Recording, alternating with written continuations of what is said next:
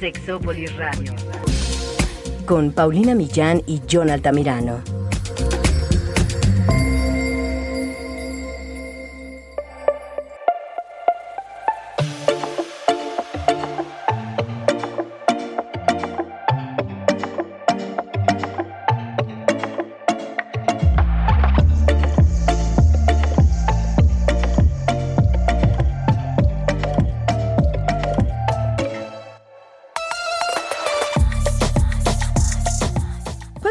De relaciones no monógamas conoces? Ya conoces sobre el poliamor, conoces sobre las relaciones abiertas. ¿Sabes cuál es la diferencia? ¿Qué tienen en común estas relaciones? ¿Cómo se dan? ¿Cómo surgen? ¿Cómo puedo yo saber si esto es algo que a mí me late, si me sirve, si me funciona? ¿Y cómo le hago para plantearle esto a mi pareja? O ¿Cómo puedo yo reaccionar cuando mi pareja me plantea que quiere abrir la relación? El día de hoy vamos a platicar de esto Quédense, esto Sexópolis se va a poner muy bueno.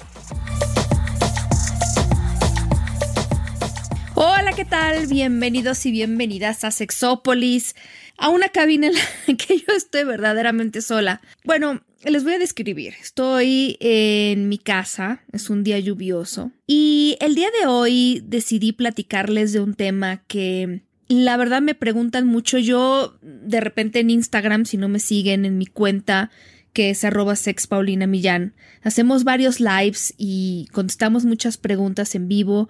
A veces lo hago yo sola, eh, con diferentes especialistas y muchas, muchas veces con la doctora y sexóloga Carolina González de sentido sexual. Y miren, hablando de redes, aprovechando que las menciono, fíjense que estoy estrenando algo que me encanta, a mí me encanta hablar de pareja, ustedes lo saben. Y Carolina Roldán, que es una amiga que está en Instagram, que está en TikTok, tiene una página y me invitó a hablarles a las parejas a través de un curso sobre distintas situaciones que se pueden presentar. No tiene que ver necesariamente con la cuestión de las parejas abiertas, sino más como para poder incrementar la comunicación, el deseo sexual. Vienen muchísimas actividades relacionadas con sexualidad en pareja, comunicación y estoy muy contenta. Por eso les presumo esto que estoy estrenando.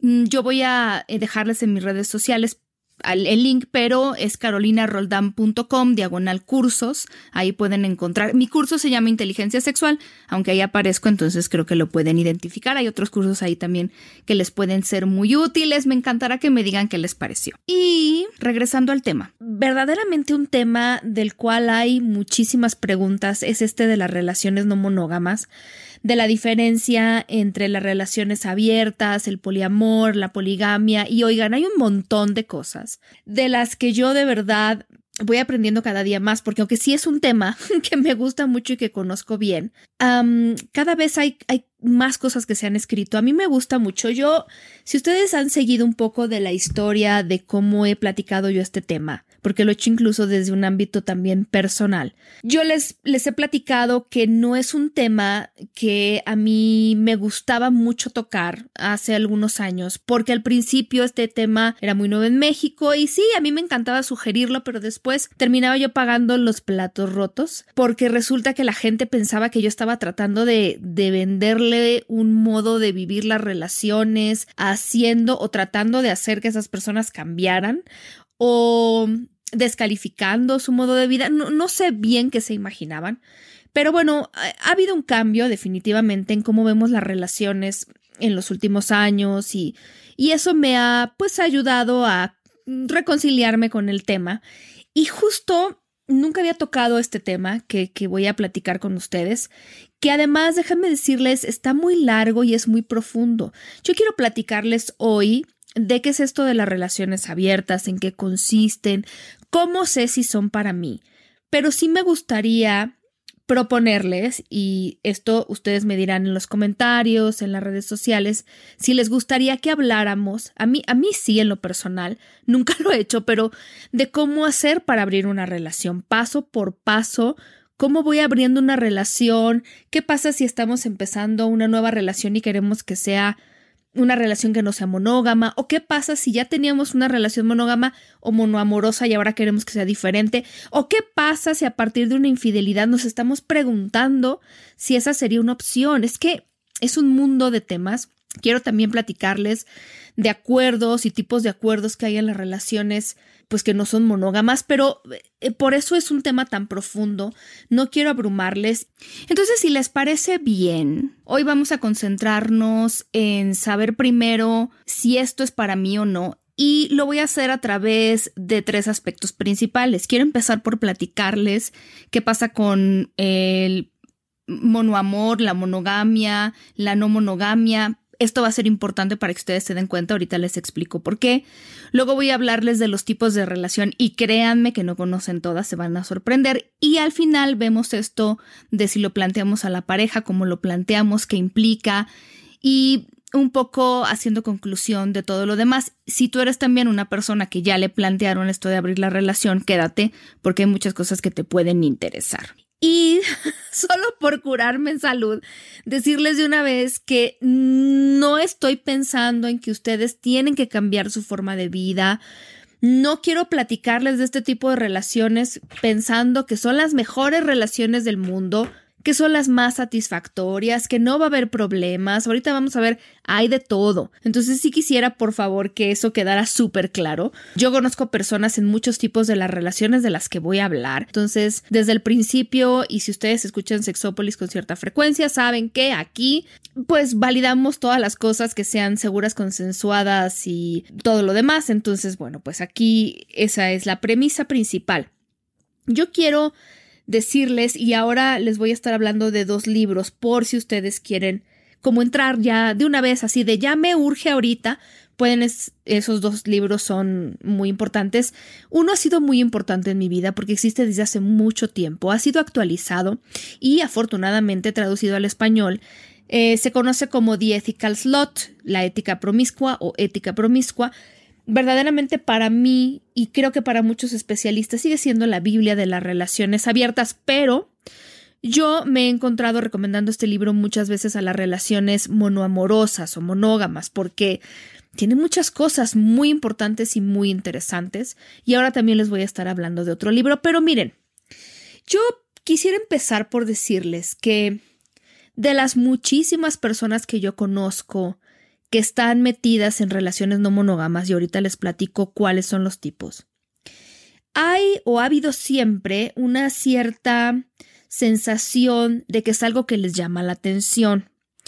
Digo esto porque a lo mejor en toda esta primera plática, incluso aunque sea una introducción ahorita, lo primero que voy a decir, me gustaría que ustedes estuvieran escuchando con atención esta propuesta, voy a hablar incluso de la monogamia también, y me gustaría que si lo que escuchan les suena, les resuena, eh, les checa, les gusta, les interesa, lo vayan anotando porque yo no conozco una persona que haya sido feliz obligándose a tener una relación monógama, um, obligándose a tener una relación no monógama.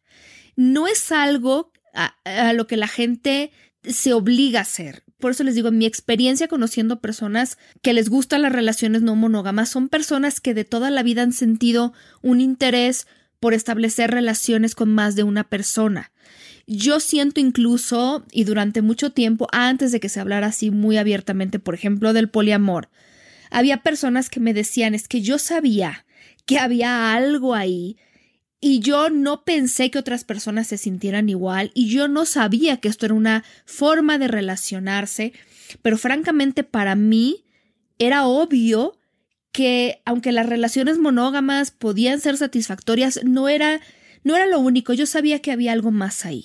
Entonces, creo que sería un buen punto de partida, saber si lo que yo les estoy contando les emociona, les interesa o si por el contrario, definitivamente les refuerza la idea de que las relaciones no monógamas no son para ustedes. Entonces, empiezo y les platico un poco de esto, porque hay algo que mucha gente poliamorosa en relaciones abiertas siempre ha visto con buenos ojos es el tema de discutir cómo nuestra idea de la pareja ha ido cambiando y de dónde surge esta idea de la pareja. Yo creo que una de las mejores fuentes de información está, no me lo van a creer ustedes, pero en un mini documental de Netflix.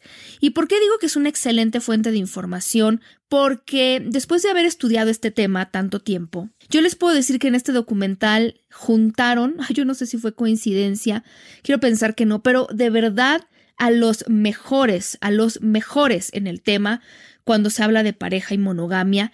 Este mini documental está en la serie Explained, en pocas palabras le pusieron en español.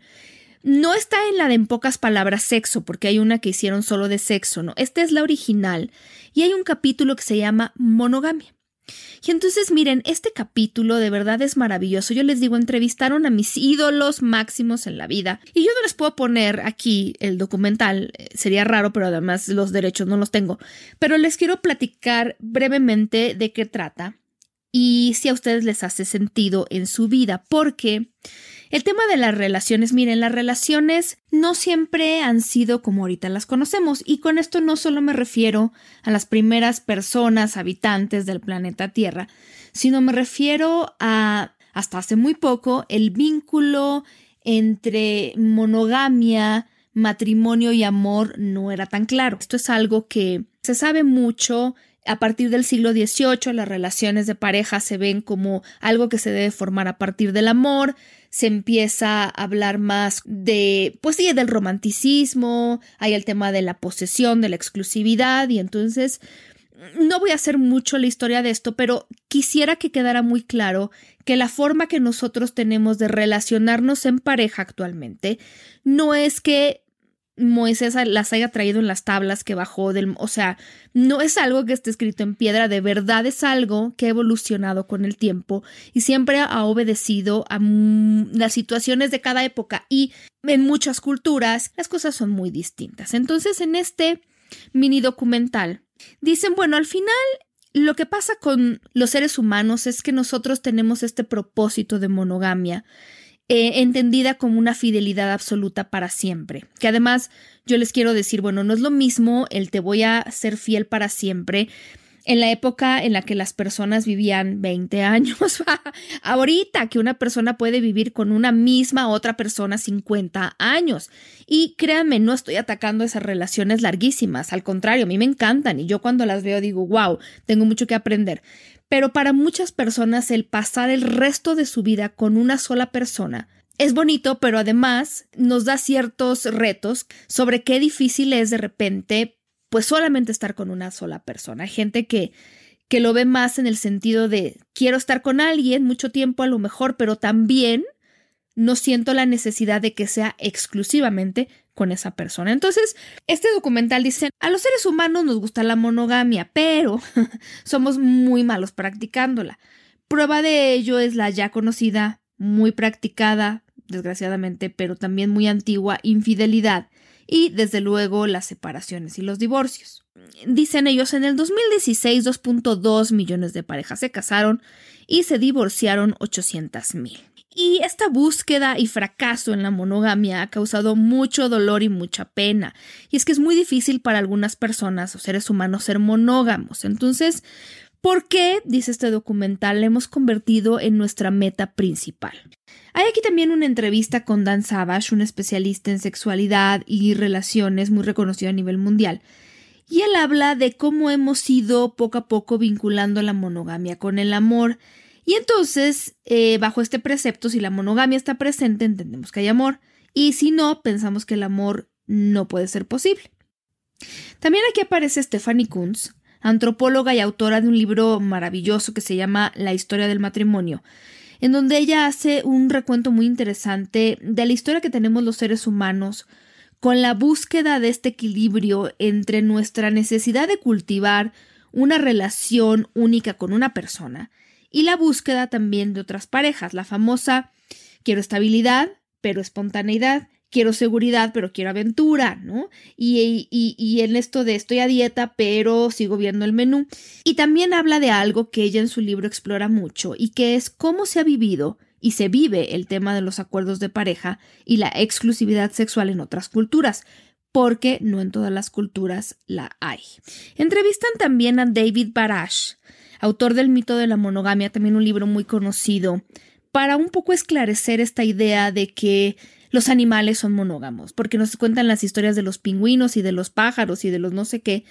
Y en realidad, bueno, hoy se sabe que estas parejas de animales son monógamos cierta parte del tiempo, pero sobre todo en el tema de garantizar que las crías sobrevivan. Entonces, cuando hay dos cuidadores, que eso pasa también en muchas culturas, en vez de uno o más, incluso más cuidadores, hay más posibilidades de que los bebés sobrevivan. Pero eso no habla de que algunos de estos animales en realidad pues vayan a tener un vínculo que, como lo hacemos en esta cultura, tenemos que respetar y la infidelidad y todas estas cosas. En realidad, para estos animales las cosas son muy diferentes. Ya en este programa hemos hablado incluso de cómo también para algunos de estos animales hay algo que se conoce como monogamia social, como el topillo de la pradera, que al final tiene crías y vive en pues en la misma madriguera, por así decirlo, que las crías y la pues la pareja pero esto no es un obstáculo para estos animalitos para salir y buscar otras parejas sexuales. En ese sentido, por ejemplo, algo que habla este libro del mito de la monogamia es no, no, los animales no son así de románticos como nosotros quisiéramos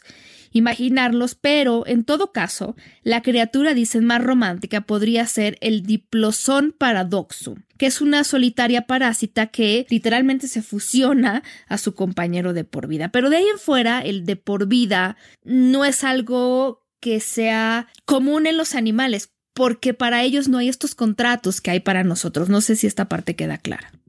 Y hablando de animales, precisamente aquí se debate el tema de si los seres humanos hemos evolucionado físicamente para no ser monógamos. Hablan del tema de los órganos sexuales, sobre todo los masculinos, y aquí sí prefiero que lo vean en vez de que yo les haga un resumen chueco, pero sigue siendo bien interesante.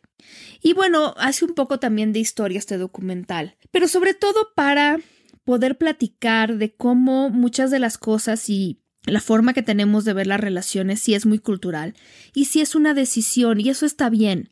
Para las personas que son monógamas, que son monoamorosas, este asunto es algo que les da mucha satisfacción, que eligen tener este tipo de relaciones, pero es eso, una decisión. Y ahí, como diría mi amiga Gaby Figueroa, eh, el matrimonio monógamo empieza a parecer como algo que si bien ha sido útil, y para muchas personas sigue siendo útil, para otras muchas también ha sido algo forzado que obedece a un concepto coercitivo más que de voluntad propia o de amor. Y entonces, así como la humanidad en todos sus aspectos evoluciona, la forma de relacionarnos también va encontrando ese balance entre lo que es, digamos que más natural o preferido por cada individuo. Vamos pasando de algo forzado a formas distintas de establecer relaciones y uniones que van más adecuadas con lo que nosotros vamos necesitando, lo que sea que nosotros definamos por necesidad. Es como diseñar, dice ella, el tipo de relaciones que queremos tener. Y aquí es donde muchas personas que les gustan las relaciones no monógamas empiezan a sentir que hay cosas que les suenan bien. Es decir, el amor no es una pizza que vas repartiendo, se te acaban los pedazos, te quedas sin pizza. En realidad, el amor es infinito, tú puedes amar a una persona y amar a más personas. Em, eso es una posibilidad siempre en los seres humanos, más allá de las relaciones afectivas. Si tienes un hijo y luego tienes otro, no vas a dejar de querer a un hijo por tener al otro. Entonces son capacidades humanas y algunas personas han decidido pues hacer uso de esas capacidades, por así decir, explotar esa capacidad de amar que tenemos los seres humanos para formar relaciones diferentes. De nuevo, hay gente que yo estoy diciendo esto y no le suena como algo deseable, no le suena como una meta, un sueño, una fantasía, y hay personas que sí. Y entonces aquí es donde nosotros debemos entender las grandes diferencias que hay entre los seres humanos y que tampoco nos toca juzgar desde el lado que nos toca a nosotros. Yo creo que el que para mí sea esto interesante o no lo sea, no me da el derecho de descalificar lo que para otra persona puede ser interesante. Pero para muchas personas poliamorosas y en relaciones no monógamas, esto suena muy bien. Si tenemos esta capacidad de amar a más de una persona, si yo puedo realmente hacer que haya relaciones distintas en mi vida, lo puedo hacer, lo quiero hacer, lo voy a hacer, incluso a pesar de muchos de los obstáculos que se presentan, algunos muy obvios como el tema de los celos. Pero quiero tanto tener este tipo de relaciones que yo voy a ponerme esta meta de aprender a manejar mis celos, aprender de mis celos para poder tener relaciones no monógamas satisfactorias. Entonces empieza a sonarle como algo deseable a muchas personas y puede ser que sí. Este libro de la ética promiscua, The Ethical Slot, debería estar traducido como el ético promiscuo, o sea, una persona que es promiscua y ética, tratando como de dar de nuevo una, una connotación más positiva a la palabra, ¿no? La que normalmente tiene.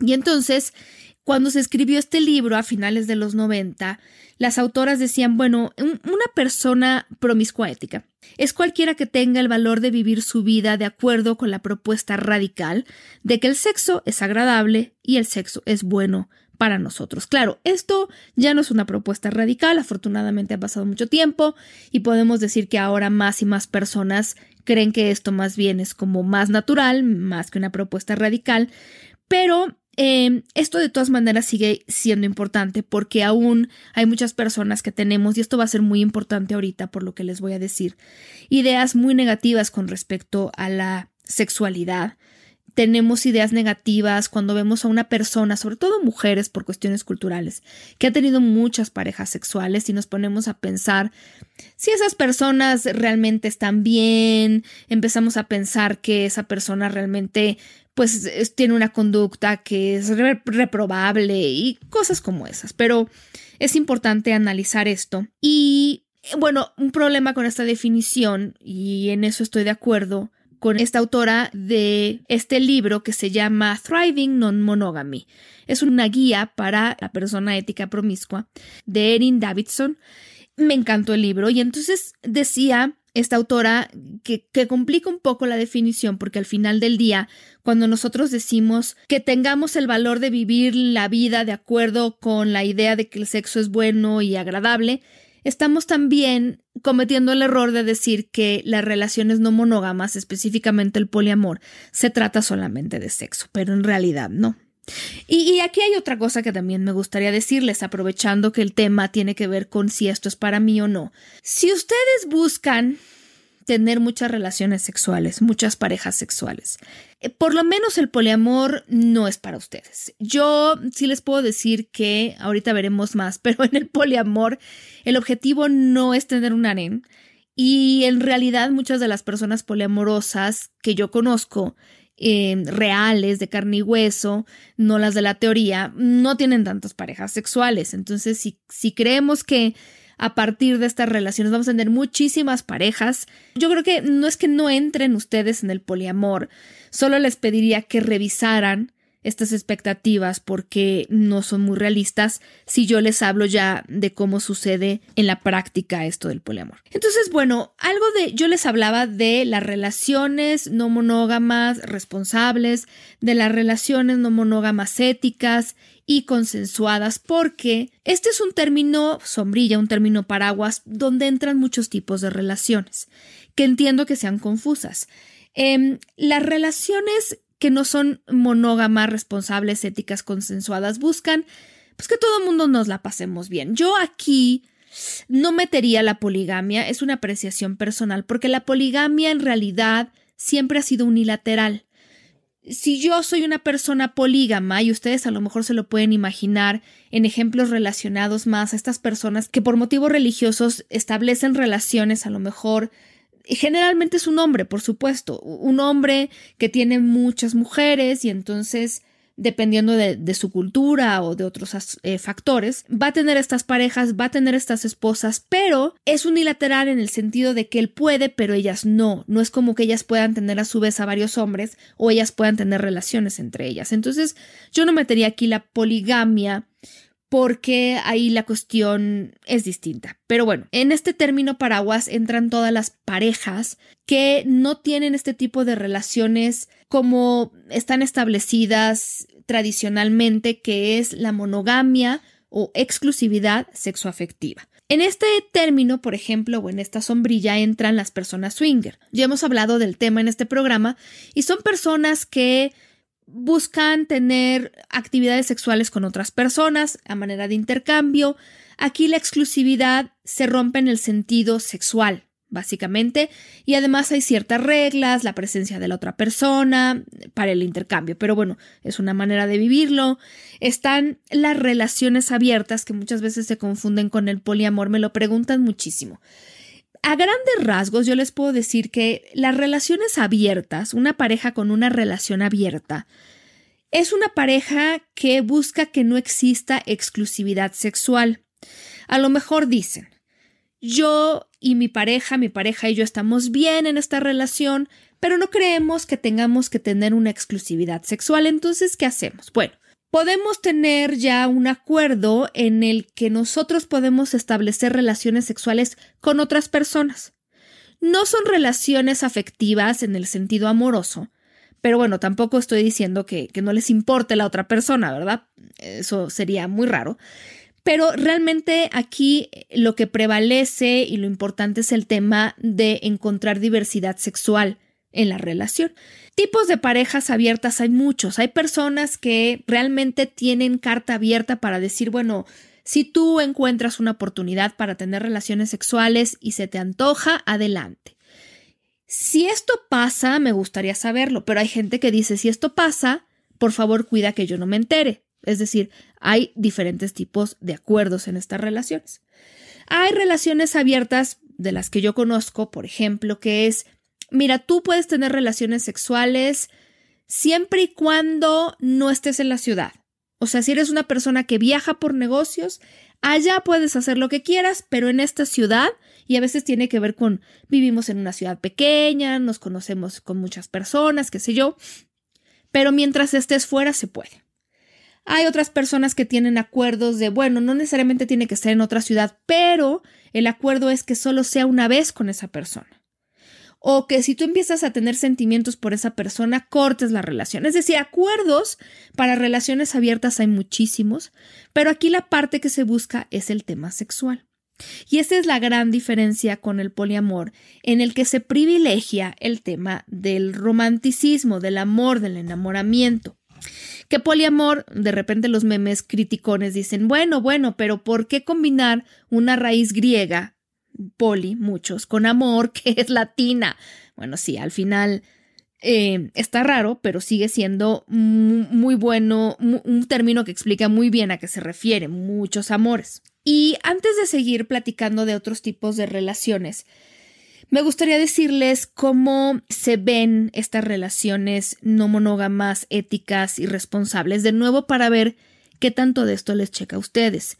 Las relaciones de este tipo lo que buscan, dice Davidson, es valorar la importancia de la libertad de cada persona, de la libertad de decidir y la intención de que otras personas, yo también pues, pero otras personas, se sientan amadas, se sientan seguras y se sientan cuidadas. Y eso implica tener muy claro nuestras necesidades, nuestras expectativas, nuestros límites, nuestros deseos y, muy importante, poner sobre la mesa completa honestidad e integridad en el tema de los acuerdos, de la comunicación, no una honestidad bruta en donde yo le voy a decir a mi pareja, ¿sabes qué? Es que en la cama a mí me gusta mucho más cómo me hace sexo oral Pablo óigame, óigame. No, sino realmente decir cosas que sumen a la relación. Yo siempre he peleado este tema de que en realidad la honestidad, la comunicación, los valores, la libertad tienen que estar presentes en todas las relaciones, no importa si son o no monógamas, o sea, en todas las relaciones debe de haberlo. Pero es importante decirlo como para clarificar también que no estamos hablando de infidelidad. En la infidelidad, por ejemplo, o en el engaño, lo que se busca es que la otra persona no sepa y entonces ya podemos hacer cosas que obviamente si salen a la luz van a lastimar a la otra persona. Y ahí es donde otra pregunta estaría bien en este momento ponerla sobre la mesa. ¿Cómo están ustedes con el tema de la comunicación, si yo les digo acuerdos, ¿qué les genera a ustedes esto? ¿Qué les genera que yo les diga hablar con honestidad? Y el tema del compromiso, porque muchísimas veces ha asociado estas relaciones abiertas, poliamorosas y otras al tema del no compromiso. La verdad es que si ustedes tienen un tema, un problema con el compromiso, por favor no entren al poliamor. Porque aquí el compromiso que naturalmente tendría una pareja se duplica, se triplica y esto mientras se vayan agregando las personas, no solo parejas propias, sino parejas de la pareja. Si ustedes le huyen al compromiso, esto no es para ustedes. El tema de la confianza también va a ser importante que lo revisemos. Al final, nosotros, muchas personas me dicen, a ver, pero ¿cómo puedo estar segura? Seguro de que esa persona va a seguir los acuerdos, de que esa persona no se va a alejar. Ahorita vamos a hablar más de eso, pero esto no lo puede garantizar nadie. Por eso aquí el tema de la confianza es tan importante. Y aquí regresa la pregunta. ¿Cómo están ustedes con el tema de la confianza? En este programa hemos hablado mucho sobre el tema, pero a grandes rasgos, la confianza es algo que se genera a partir de una conducta repetitiva que yo puedo observar en otras personas. Yo tengo una amistad que yo sé que cuando tengo problemas le puedo llamar, que va a estar ahí para mí, que me va a dar consejo, que me va a escuchar. Yo puedo generar confianza en esa persona porque esa persona consistentemente ha estado para mí ahí, ¿no? Y entonces, bueno, es algo que se va generando con el tiempo y de inicio en una relación que estamos estableciendo o abriendo, pues vamos a tener que, sobre la marcha, ir acomodando todo, porque eso es algo muy interesante y lo veremos cuando hablemos de los acuerdos, pero realmente es muy, muy raro y muy excepcional que una pareja establezca todos los acuerdos desde el principio y todos los acuerdos les funcionen siempre desde el principio, que no haya cambios y que no hay ajustes. Eso es complicadísimo. En realidad, el tema con las relaciones no monógamas es que tampoco hay un guion tan, entre comillas, fácil de conseguir como en las relaciones más tradicionales, porque creo que, digo entre comillas, porque creo que muchas veces sí damos por hecho estos acuerdos en las relaciones monógamas, pero la verdad es que mucho de lo que vamos haciendo en este tipo de relaciones en las que no tenemos nada escrito, aunque hay buenas guías, pues, pero es, es ir construyendo y es ir armando acuerdos, revisando cómo nos vamos sintiendo y cada vez, por supuesto, el, el, elaborar estos acuerdos va a ser muchísimo más sencillo. Las personas poliamorosas que ya tienen mucho tiempo en este tipo de relaciones, ya, se mueven como pez en el agua, pero de principio sí va a haber mucho que hablar, mucho que comunicar mucha introspección y entonces ese va a ser un trabajo importante que por supuesto que da frutos maravillosos, porque ¿quién no se beneficia de hacer una introspección, de trabajar en su confianza, en su autoconfianza, de trabajar en, en la idea del amor con libertad? Es maravilloso, pero sí implica este trabajo principal. Algo que esta autora Davidson habla sobre cómo nosotros, por ejemplo, podemos empezar a percibir si estaríamos bien o no en una relación abierta. Tiene mucho que ver con qué valores son importantes para nosotros en una relación. Y pone algunos ejemplos. Bueno, algo que a lo mejor debería ser de cajón, el tema de la honestidad, de la confianza, algo muy bueno de lo que también habla en el libro, que se llama una guía para eh, la ética promiscua, habla de la integridad, habla de la libertad, la libertad de saber que una persona está conmigo porque quiere y no porque no le queda de otra. Y eso es algo muy importante. A mí me han preguntado de repente, bueno, pero ¿cómo sé que mi pareja no se va a ir con alguien más y me va a dejar ahí porque teniendo la oportunidad de irse con otras personas, no se va o, o cómo, ¿no? Y yo siempre contesto esto de la libertad. A mí me parece que, y, fíjense, muchas personas también me lo han dicho así, aumenta su seguridad y su confianza el saber que esa persona regresa a nosotros pudiendo irse siempre con quien sea y cuando quiera, como quiera. Si esa persona en esa libertad regresa siempre, me genera confianza de que realmente quiere estar conmigo, por un lado. Y por el otro, en realidad, hablar de libertad es entender que nadie nos pertenece. Nadie nos pertenece. No importa si estamos en una relación monógama, casados por las tres leyes, en una relación don, la que sea. Si la persona no quiere estar, no va a estar. No va a estar. Incluso si nosotros le encerramos en un cuarto con tres candados, puede estar en otro lado su cabeza, puede ponernos el cuerno, puede ser infiel. Es decir, la persona, si no va a querer estar, se va a ir. Eso es independiente de las relaciones. Nosotros hay que revisar también cómo está esta situación de a veces querer controlar lo que viene en el futuro. Es que yo quiero tener una relación que me garantice que nunca voy a tener problemas, que nunca voy a poder perder a la otra persona. Híjole, está muy complicado. Puedes perder a la persona porque los sentimientos cambian, las personas cambian, los acuerdos cambian, porque la persona puede decidir tomar un rumbo diferente o porque la persona se va de este mundo a otro, si me explico. A veces la muerte y no hay nada que hacer con eso. Es, es una realidad. Bueno, esta autora es muy puntual en esto porque cuando habla de abrir la relación en las parejas y cuando habla de que de repente se puedan presentar dificultades en la relación, naturales, ¿no? Que tenemos que hacer acuerdos porque además socialmente hablando estas relaciones todavía no se terminan de ver bien, entonces a veces los problemas ni siquiera son al interior de la pareja o trieja, sino también con la sociedad, con la familia. Pero regresar a todas estas ideas de qué es importante para mí, qué valor en una relación de pareja, es algo que nos puede ayudar muchísimo como a tocar tierra en el sentido de, bueno, está todo esto afuera, pero qué hay dentro que yo estoy valorando, que yo estoy buscando y que yo estoy queriendo.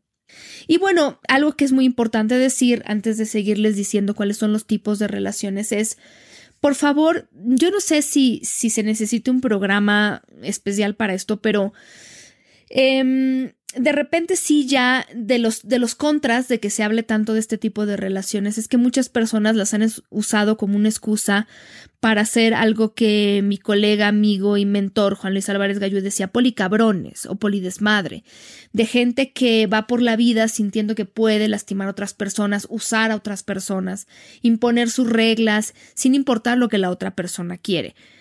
Yo no sé si podría ser una explicación muy detallada de qué tipo de personas hacen eso, porque ni siquiera sé si hay un tipo de persona que haga eso. Pero más bien yo les pediría a ustedes que revisaran, que, que, eso sí me lo he topado. Si ustedes sienten que alguien les está imponiendo condiciones, que alguien les está haciendo, bueno, no sé, el famoso gaslighting, ¿no? Que, que te hago creer que tú estás loco, loca, si yo me siento manipulado o manipulada en una relación o poco considerada, yo tengo que poner atención a esto que estoy sintiendo. De repente pareciera, así como hay gente que ataca a las personas poliamorosas porque las siente, no sé, promiscuas, degeneradas, inmorales, lo que sea, pues también puede haber personas que digan, a ver, si tú no aceptas una relación poliamorosa o abierta, tú estás mal. Tú eres algo así como inferior, no tienes, un, no tienes una mente elevada y esas cosas que no vienen al caso. Em, no hay algo mejor que el otro. Si tú te estás sintiendo obligada o obligado a seguirle el paso a alguien que te está diciendo eso, que te está obligando a abrir la relación, esto, esto no va bien. Alguien que realmente quiere que la relación florezca, que sea positiva, que sea ética, va a querer que tú también estés bien, siempre. Entonces, eh, no sé si da para un programa, pero sí me gustaría que ustedes pusieran atención a esto, porque de repente sí me han llegado comentarios de esto está pasando y, bueno, sí me dijo que es poliamoroso, pero de repente yo estoy viendo pues que eh, pues que hace cosas que, que, a mí me lastiman, que rompen la confianza, no me siento respetada o respetado. ¿Y qué hago? Pues, ¿qué haces ahí? Es que es muy importante saberlo porque eh, probablemente no estás en una relación donde, o sea, a lo mejor sí es una relación no monógama, pero no es ética, pero no es responsable y seguramente no es consensuada. Eso es importante. Algo que también distingue, por ejemplo, a las relaciones abiertas de diferente del poliamor, es que en las relaciones abiertas hay una relación que es central, como una relación principal. Entonces, si Jonathan y yo, por ejemplo, tenemos una relación de pareja, todo lo que venga a acomodarse ahí va a ser como pareja satélite, va a ser accesorio y es interesante, pero bueno, aquí también hay personas que tienen este tipo de relaciones abiertas de maneras diferentes. Por ejemplo, el decir, no vamos a tener una exclusividad sexual, pero siempre que, que no la tengamos o que busquemos a otra persona va a ser en conjunto. A lo mejor para hacer un trío o qué sé yo.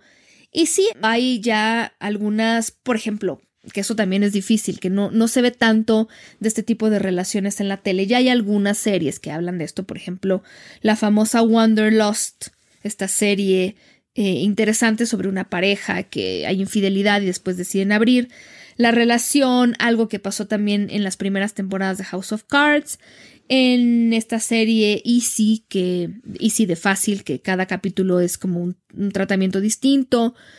Em, hay otra serie que se llama She's Got a Habit, pero miren, en realidad mm, hay, hay consenso en la comunidad, por lo menos poliamorosa, de que algunos de estas eh, retratos no son totalmente como muy adecuados.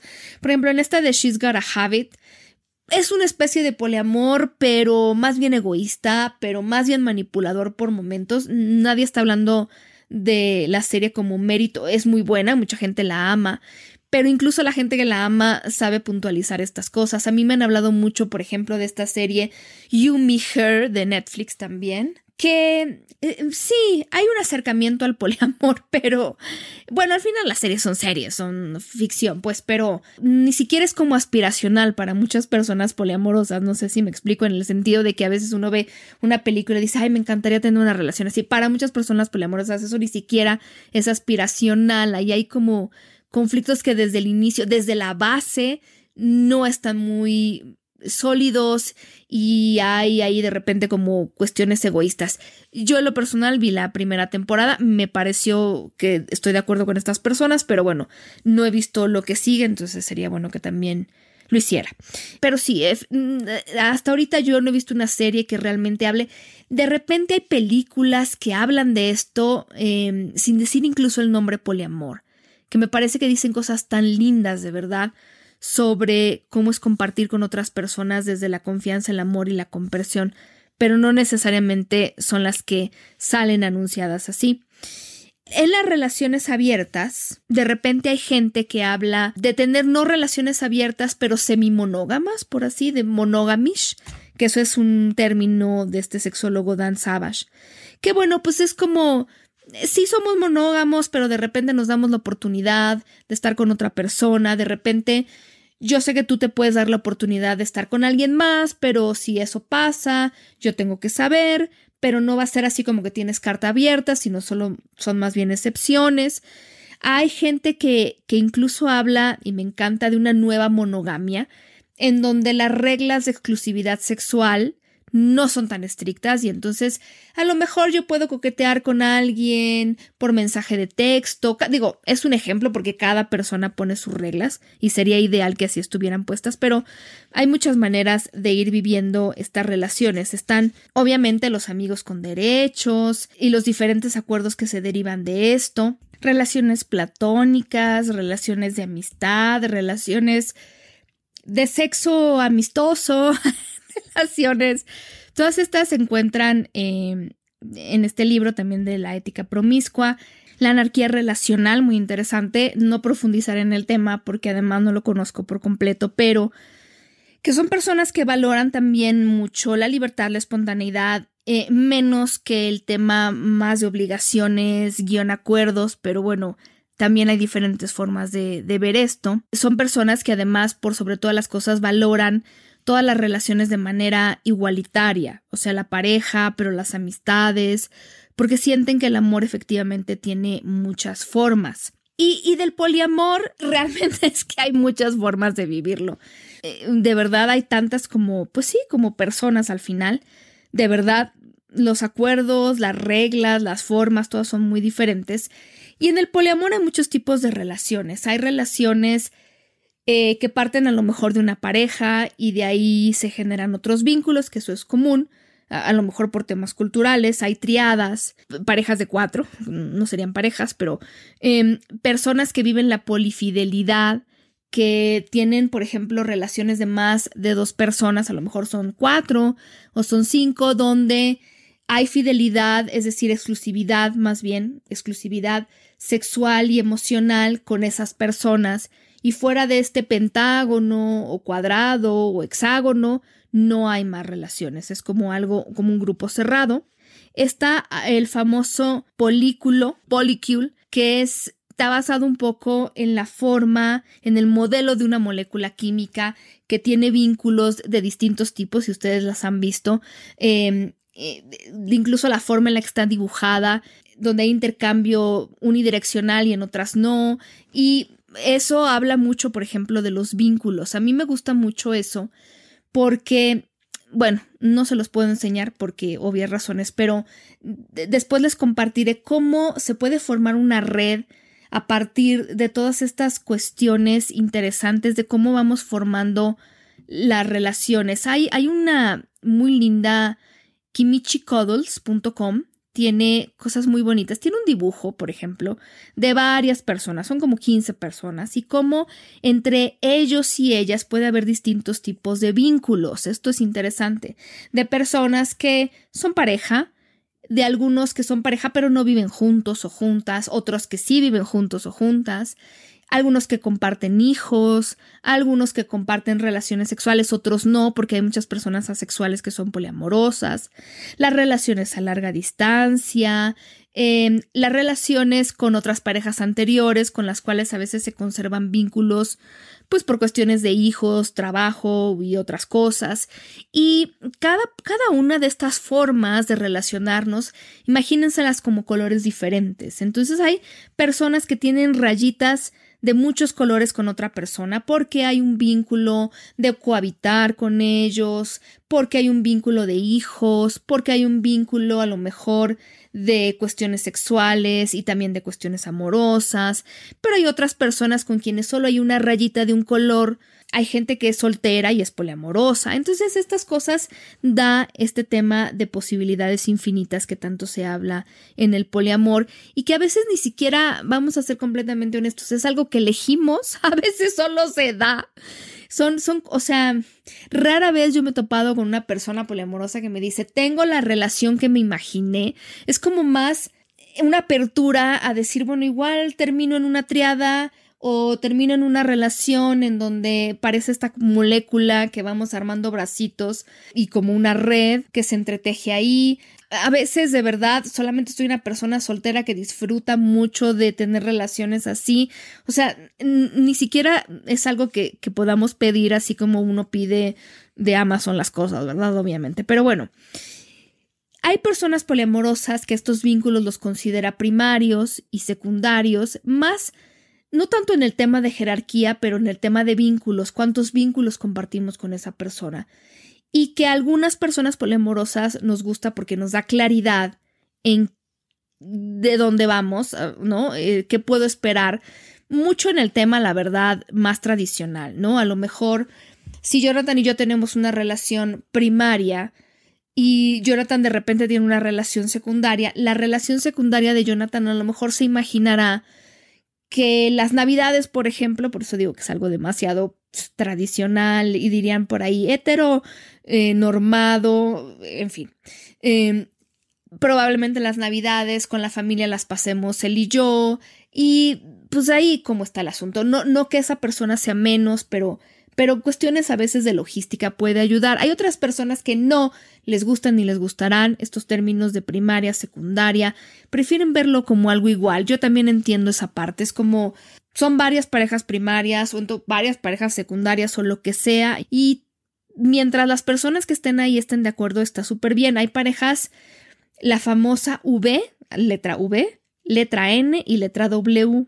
Piénsenlas así, ahorita como en su mente dibujen una V, una N y una W. Si yo les digo V, imagínense que eh, hay puntos en cada uno de los extremos y donde se juntan, digamos que los dos palitos, ¿no? Hay tres puntos. Quiere decir, imagínense como una relación lineal en donde yo estoy saliendo con John, con el ejemplo que les puse, y John está saliendo con alguien más. Entonces ahí hay una conexión que donde está en medio Jonathan, pero yo no necesariamente tengo una relación con la persona con la que Jonathan está saliendo, por ejemplo. Si ustedes imaginaron la N, es lo mismo, pero con cuatro puntitos. Y a lo mejor ahí, por ejemplo, hay una persona que tiene una relación conmigo, yo tengo una relación con Jonathan y Jonathan tiene una relación con otra persona o la W en la que son cinco puntitos, pero también puede haber situaciones en las que a lo mejor yo empiezo a salir con la persona con la que está saliendo Jonathan y ahí a lo mejor se cierra la letra y ya no es una N necesariamente, pero hay muchas maneras de hacer este tipo de relaciones.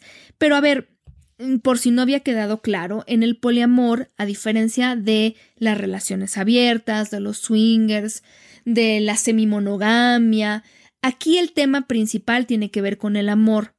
Hay muchas personas, yo ya les he platicado de esto, poliamorosas, que incluso hablan de la importancia de la conversión, de la conversión como objetivo principal. No estoy diciendo que para todas las personas poliamorosas, pero sí hay muchas personas poliamorosas para quienes la conversión es el objetivo a lograr.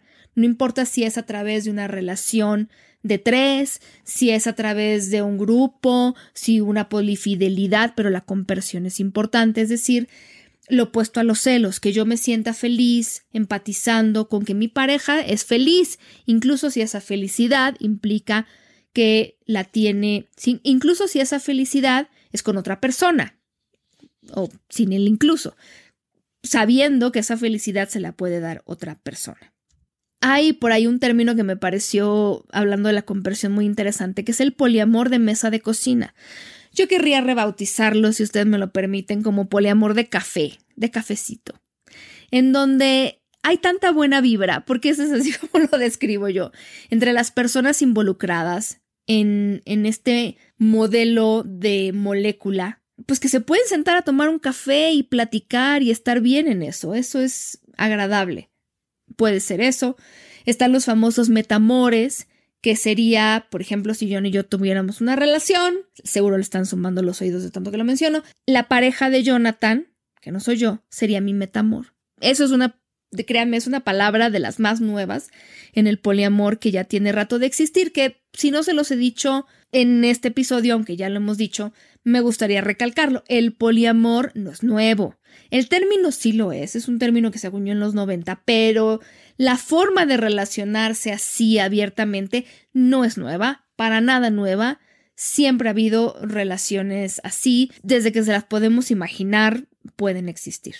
Ahora, de todas estas formas de relación, no importa si son monógamas, monógamas seriales, no monógamas, abiertas, poliamor, lo que sea, en todas hay una importancia siempre de que haya acuerdos, comunicación, honestidad, Muchas de estas relaciones realmente implican mucho esfuerzo y yo en lo personal pondría el poliamor como de las que más requieren esfuerzo porque si de verdad implica un esfuerzo comunicarte, entenderte y acordar con una persona, hacerlo con dos o con tres es complicado. Por eso luego les digo, no es que en las relaciones poliamorosas haya tantas personas involucradas, es, es más bien un trabajo interesante y no es que se convierta esto en un arena. Ninguna, ni la monogamia, ni las relaciones no monógamas garantiza nada. No garantizan que va a ser eterna, que va a ser lo que yo siempre quiero, que la persona nunca se va a ir, que, va a ser ideal toda la vida, que toda la vida va a haber amor, y ni siquiera garantiza la falta de infidelidad, porque eh, en, en, las relaciones no monógamas también el romper acuerdos implica una forma de deslealtad si ustedes quieren infidelidad. Pero bueno, al final les decía yo, eh, en las relaciones no monógamas hay muchas cosas que pueden ser positivas y, yo les decía, la seguridad de que yo voy a estar con alguien que elige estar conmigo porque esa persona quiere y no porque no le queda de otra. El poliamor tiene estas dificultades sociales, les decía yo, eh, digo, ese es un tema aparte, pero bueno, incluso ilegales en algunos países. Pero bueno, al final, ¿qué de lo que yo les estoy platicando a ustedes les resuena como positivo? Porque yo veo las caras y casi les estoy viendo ahorita la suya. Cuando yo hablo de este tema hay gente que es como me está escuchando, le están brillando los ojitos y hay gente que le está poniendo una cara de mm, nada que ver. Entonces, desde ahí yo quisiera que contactaran con eso y me dijeran cómo están porque eso dice mucho de si ustedes querrían o no querrían estar en una relación de este tipo. Es muy importante que lo sepan porque no se vale que ustedes digan, bueno, es que a mí no me convence, pero yo lo voy a hacer porque la otra persona me lo pide. O, que eso pasa también, yo en realidad soy poliamoroso, pero como mi pareja me dice que eso que qué, que no tiene nada que ver, que eso es inmoral, yo voy a forzarme a ser monógamo. Estas cosas no funcionan.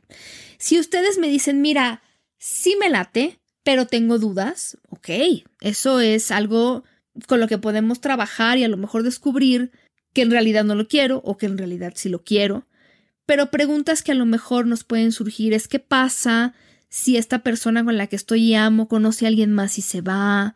¿Qué pasa si esa persona se la pasa mejor en la cama con otra persona?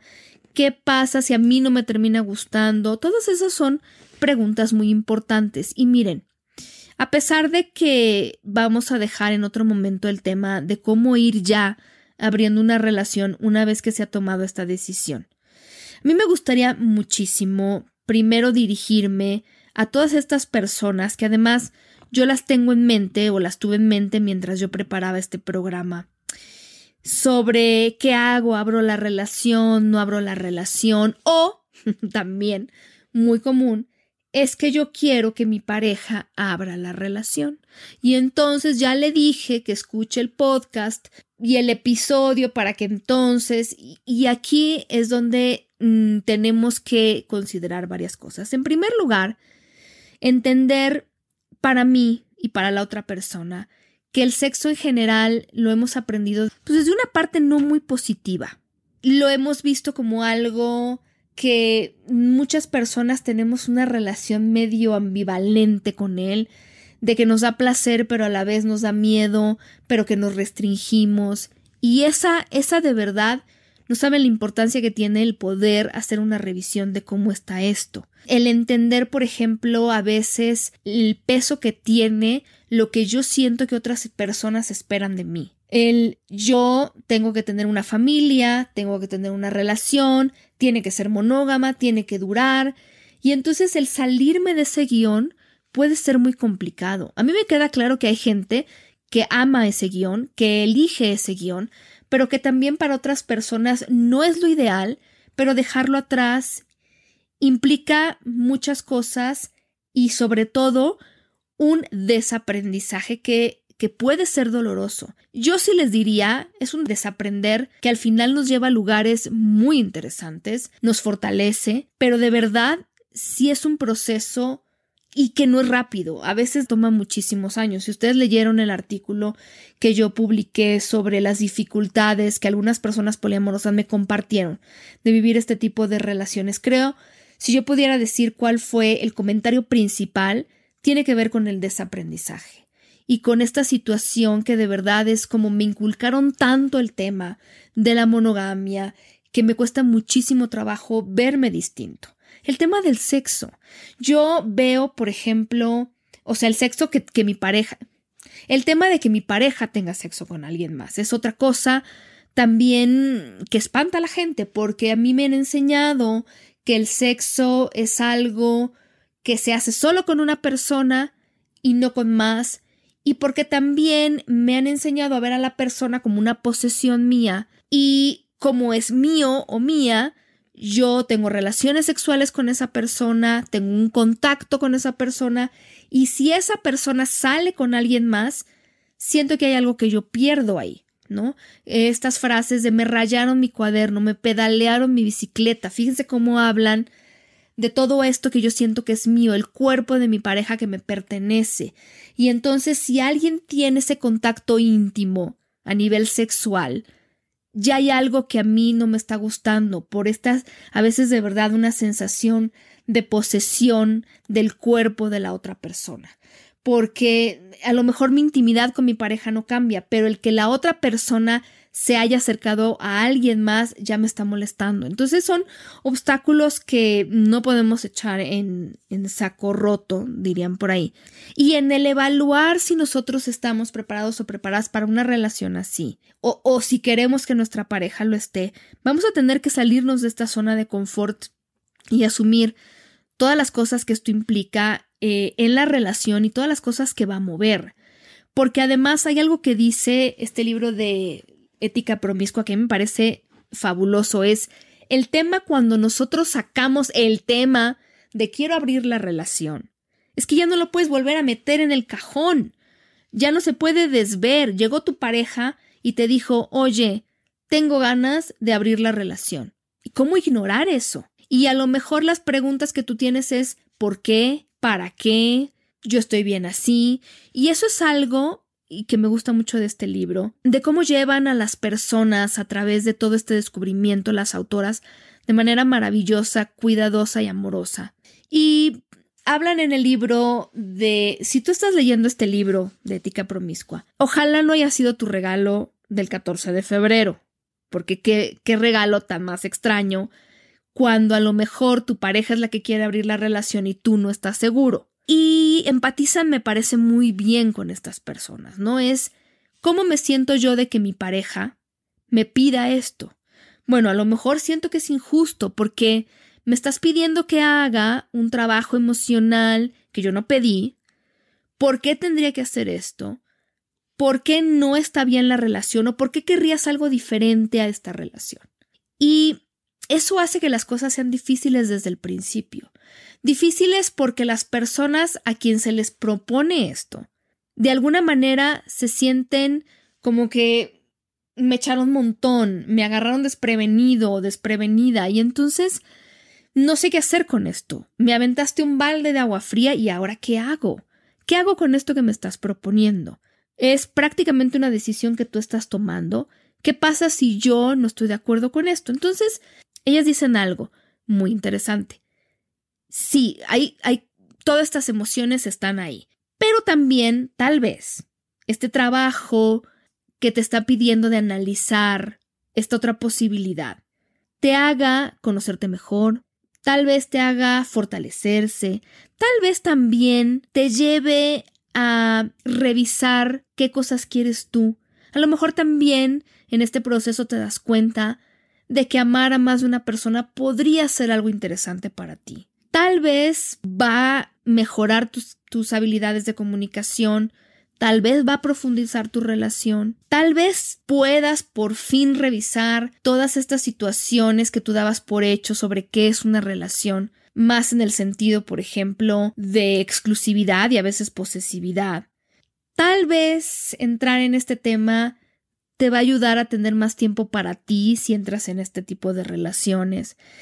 Tal vez entrando en este tipo de relaciones podrías mejorar tu vida sexual. Tal vez, tal vez, tal vez, pero no sabemos.